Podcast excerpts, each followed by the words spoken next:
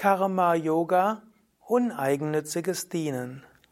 Om Namah Shivaya und herzlich willkommen zu einem Vortrag und Anregungen zum Thema Karma Yoga im Sinne von uneigennütziges Dienen. Mein Name ist Sukadev von www.yoga-vidya.de.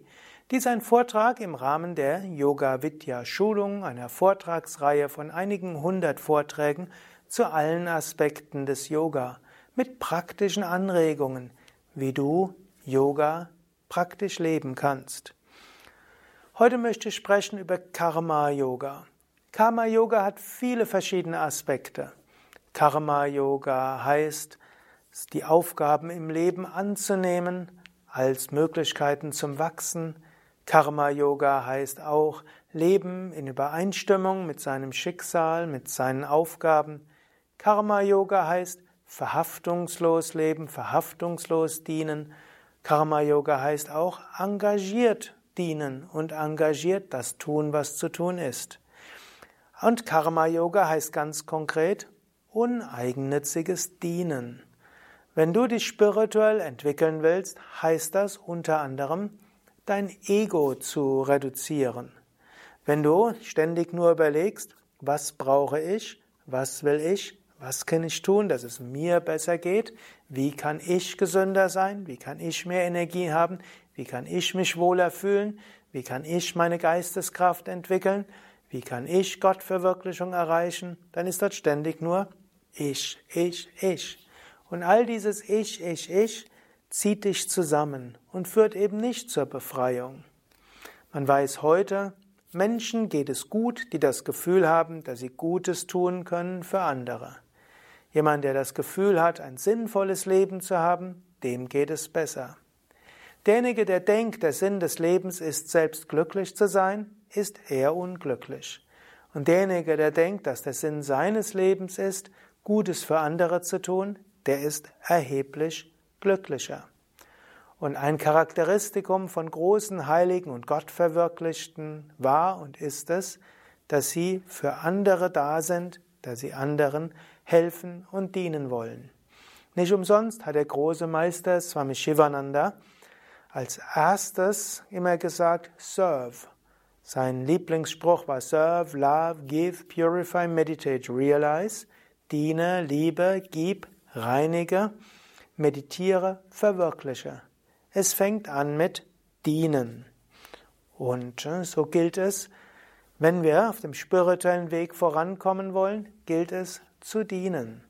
Im alten Indien war es sogar so, wenn ein Schüler, eine Schülerin zum Meister gekommen ist, um zu lernen, hat er oder sie zuerst vieles gemacht, um zu dienen, um letztlich im Haushalt des Meisters, der Meisterin mitzuhelfen, um im Werk des Meisters, der Meisterin mitzuwirken, um anderen aus der Gemeinschaft zu helfen. Und letztlich ist das bis heute so. Angenommen, du wirst Sevaka in einem der Yoga Vidya Ashrams, dort geht es auch ums Dienen. Es wird natürlich auch gesagt, nicht nur gesagt, sondern praktiziert, in Satsang zu gehen, regelmäßig, also in der gemeinsamen Meditation Mantra singen zu sein, regelmäßig eigene Sadhana zu machen, spirituelle Praktiken. Es gelten die Sattva-Regeln bezüglich Ernährung, Umgang mit anderen und Sprache und so weiter. Aber vor allen Dingen geht es ums Dienen. Und die großen Meister haben immer gesagt, diene und dann wirst du dein Ego überwinden. Wenn es dir nicht gut geht, finde jemanden, dem es noch schlechter geht. Wenn du ihm etwas Gutes tust, geht's auch dir besser. Ich will ein paar Worte lesen aus Swami Shivanandas Kapitel Karma Yoga. Es gibt ja bei Yoga Vidya das Yoga-Lehrer, Lehrerinnen Handbuch und in der 14. Auflage ist dort ein Kapitel von Swami Shivananda drin und das ist ein Unterkapitel des Buches Karma Yoga, das du auch beim Yoga Vidya Shop bekommen kannst. Swami Shivananda schreibt: Der göttliche Plan zur menschlichen Entwicklung ist Arbeit. Liebe zu Gott und Dienst für den Menschen ist das Geheimnis wahren Lebens. Der Sinn wahren Lebens ist Dienen und Opfer. Leben ist bestimmt zum Dienen, nicht zur Selbstsucht. Bringe Opfer. Erfülle deine Aufgaben ordentlich mit Aufrichtigkeit. Die Vorteile für dich kommen ungebeten. Halte dein Leben zum Dienen an anderen bereit. Je mehr Energie du aufwendest, um andere zu erheben und ihnen zu dienen, desto mehr göttliche Energie wird durch dich fließen. Diene, du wirst herrschen. Diene den Menschen mit göttlichem Bhava, mit göttlichem Gefühl. Der Krebs der Individualität wird verschwinden. Hm, ich muss zugeben, das gehört zu meinen Lieblingssätzen und dieses Kapitel von Swami Shivananda gehört zu meinen Lieblingskapiteln, die ich schon so häufig für mich selbst auch gelesen habe. Es ist dieser, Aspekt, dieser Geist des Dienens, der zur Bewusstseinserweiterung führt und auch zur Freude führt. Swami Shivananda schreibt weiter. Selbstloses Dienen reinigt. Was ist das Ziel von Seva, von Dienen? Durch Dienen wird das Herz gereinigt. Egoismus, Hass, Eifersucht, Überheblichkeit verschwinden. Demut, reine Liebe, Sympathie, Toleranz, Barmherzigkeit entwickeln sich. Du entwickelst das Gefühl der, Eins, der Einheit. Dein Herz wird weit. Deine Ansichten werden weit und großzügig. Du erkennst das eine in allem und alles im einen. Deine Freude ist überwältigend. So vieles spreche ich in meinen Vorträgen über, was du tun kannst, damit es dir besser geht, damit du dich entwickeln kannst und so weiter. Aber vermutlich die machtvollste Weise für spirituelle Entwicklung ist, zu schauen, wie kann ich anderen helfen, anderen dienen, was kann ich tun, damit es anderen besser geht. Der erste Schritt am spirituellen Weg ist der selbstlose Dienst an der Menschheit. Selbstloses Dienen ist der Schlüsselbegriff am Weg zur Befreiung. Selbstloser Dienst bereite den Aspiranten auf die Erlangung des kosmischen Bewusstseins und auf das Leben von Einheit und Einssein mit Gott vor. Aspiranten sollten am Anfang ihre gesamte Aufmerksamkeit auf die Beseitigung von Selbstsucht durch fortgesetztes selbstloses Dienen richten. Durch selbstloses Dienen und Barmherzigkeit entwickle das Herz und reinige den niederen Geist. Der selbstlose Dienst reinigt dein Herz und wird es mit göttlichen Tugenden erfüllen. Wachse in der Liebe, der Reinheit und Selbstaufopferung. Lebe für andere. Du wirst gesegnet sein. Du wirst die überreiche Ernte von Frieden erlangen, von Freude, von Wohlstand, Unsterblichkeit und Atmanjana, Selbsterkenntnis, Erleuchtung. Swami Shivananda schreibt dann als nächstes Gelegenheiten zu selbstlosem Dienen. Wenn es ums Dienen geht, gibt es mehrere Aspekte. Der erste Aspekt wäre, überlege, was machst du den größten Teil des Tages? Zum Beispiel im Beruf. Ist das etwas, wo du Gutes bewirkst für andere? Es kann sein, dass du das Geld brauchst und deshalb auch eine berufliche Tätigkeit ausführst, die nicht so vielen anderen zugute kommt. Aber wann immer du überlegst, welchen Job soll ich annehmen, welche Arbeit soll ich annehmen, überlege auch, wie kann ich Menschen am besten helfen. Das ist das Erste, wenn du auf dem spirituellen Weg vorankommst, dann überlege auch bezüglich beruflich, wie kann ich meine Fähigkeiten, meine Energie besonders gut einsetzen, um Gutes zu bewirken. Zweiter Aspekt, wo selbstloses Dienen eine Rolle spielt, ist im Alltag zwischendurch. Im Sinne, wenn du eine, ein großes Gutes bewirken willst, vergiss nicht die kleinen guten Taten. Wenn du zum Beispiel irgendwo etwas Großartiges organisierst, vielleicht hast du sogar als Aufgabe, du bist in irgendeinem Berufsverband tätig, einer guten Sache, und du organisierst irgendetwas Großartiges, vergiss nicht, zwischendurch kleine Gefallen den Menschen zu, ge zu geben, die dabei sind. Also ich gebe mal ein Beispiel von mir selbst. Als ich irgendwann Anfang der 80er Jahre zum ersten Mal in einem Ashram war, um uneigennützigen Dienst dort zu machen, hatte ich irgendeine wichtige Aufgabe bekommen. Und ich habe die Aufgabe mit äh, großem Enthusiasmus gemacht und großem Verantwortungsgefühl. Und zwischendurch, während ich das gemacht habe, das war irgendwas, was ein paar Stunden gedauert hat, also so riesig war es natürlich nicht, war einfach dort. Ich habe irgendwo wurde mir gesagt, mach das, das muss bis dann dann fertig sein. Und dann kam zwischendurch ein paar Menschen, könntest du mir noch dort helfen, könntest du mir noch dort helfen? Ich habe immer gesagt, nein, keine Zeit, ich muss das andere machen. Und dann, da gab es jemand, die mich irgendwo beobachtet hat, während ich was immer wieder Nein gesagt hat. Es war so eine alte Swami.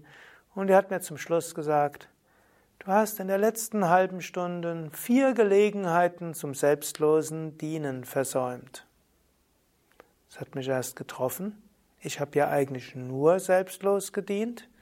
Ich hatte die große wichtige Aufgabe. Ich weiß zwar heute nicht mal, welche es war, aber irgendwie schien es mir damals wichtig. Und um die zu erledigen, habe ich halt kleine Gefallen abgelehnt. Aber mir ist etwas klar geworden. Wenn, auch wenn du etwas Wichtiges zu tun hast, schaue zwischendurch, kannst du auch noch Einzelnen helfen. Natürlich sollte man nicht vor lauter kleinen Gefallen seine eigentliche Verantwortung vernachlässigen. Aber schaue zum einen, dass das Große, was du tust, etwas Gutes ist, aber schaue auch, dass du im Kleinen helfen kannst.